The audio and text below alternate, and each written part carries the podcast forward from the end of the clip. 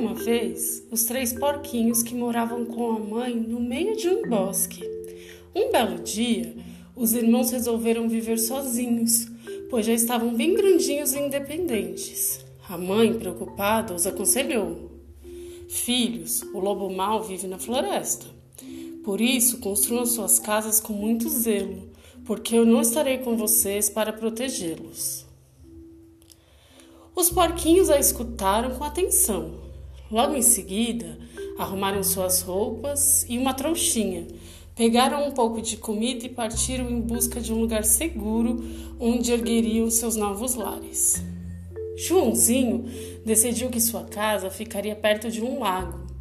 Ela seria de palha. Dessa forma, sobraria muito mais tempo para brincar e pescar. Luizinho, o filho do meio, preferiu que sua residência fosse de madeira e ficasse próximo à montanha.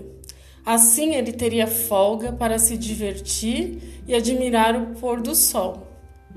Zezinho, o mais velho, resolveu edificar com pedras, perto das árvores, sua moradia. Isso porque ele não se esqueceu do conselho de sua mãe. Zezinho sabia que gastaria mais tempo para fazer sua casa e que durante um bom período ficaria afastado das brincadeiras. Mas ele sabia também que só assim estaria seguro contra o lobo mau. Após alguns dias, as casas de Joãozinho e de Luizinho estavam prontas, ao passo que a de Zezinho ainda exigiria muito trabalho pela frente. Vamos brincar, Zezinho, disseram os irmãos. Dentro da floresta temos vários amigos e muita diversão. Não posso, tenho que terminar minha casa. Finalmente, em uma manhã ensolarada, a residência de pedra estava pronta. Toda bem acabada, e Zezinho já poderia se juntar aos seus irmãos nas brincadeiras.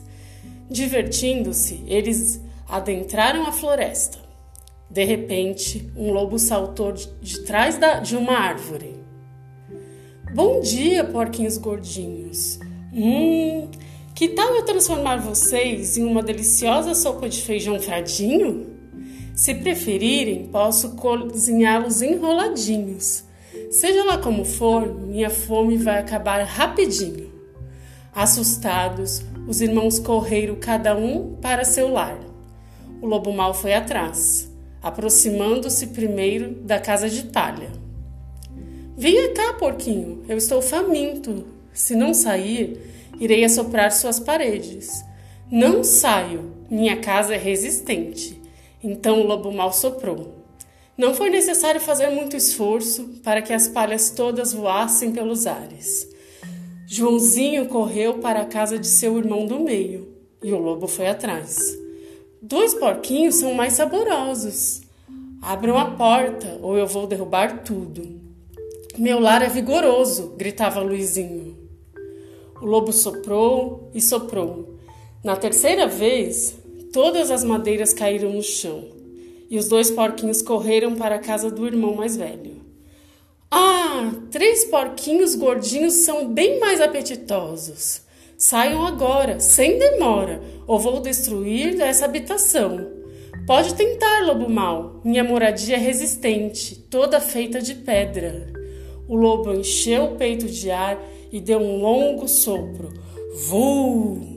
A casa nem se mexeu. Novamente, ele encheu seus pulmões de ar e fez uma verdadeira ventania. Vuu! As pedras não se moveram. Ele insistiu outra vez, mas nada aconteceu. E agora? disse o lobo. Então o malvado teve uma ideia. Vou subir ao telhado e entrar na casa pela chaminé.